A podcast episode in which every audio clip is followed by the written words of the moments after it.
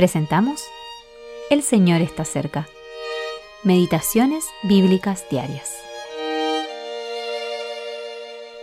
Meditación para el día 25 de agosto de 2023.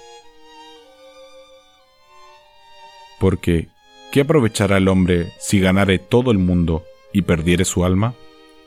¿O qué recompensa dará el hombre por su alma? Marcos capítulo 8 versículos 36 y 37.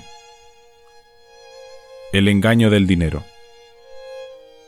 La gran pregunta que se hace hoy en día es, ¿qué gano con esto? Cuando se haya sumado todo, ¿qué dejará tal o cual transacción? ¿En qué medida habré salido ganando? ¿Cuál es el beneficio? Un millonario estadounidense dijo en su lecho de enfermedad el hombre más pobre que conozco es aquel que solo tiene dinero.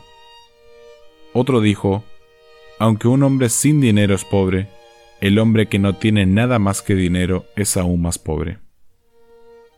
Las posesiones del mundo no pueden evitar que los espíritus desfallezcan y se encojan cuando llegan las pruebas y los problemas. Al igual que un dolor de cabeza no se puede curar con una corona de oro, o el dolor de cuello con una cadena de perlas. Agustín de Hipona comentó una vez que las riquezas terrenales están llenas de pobreza.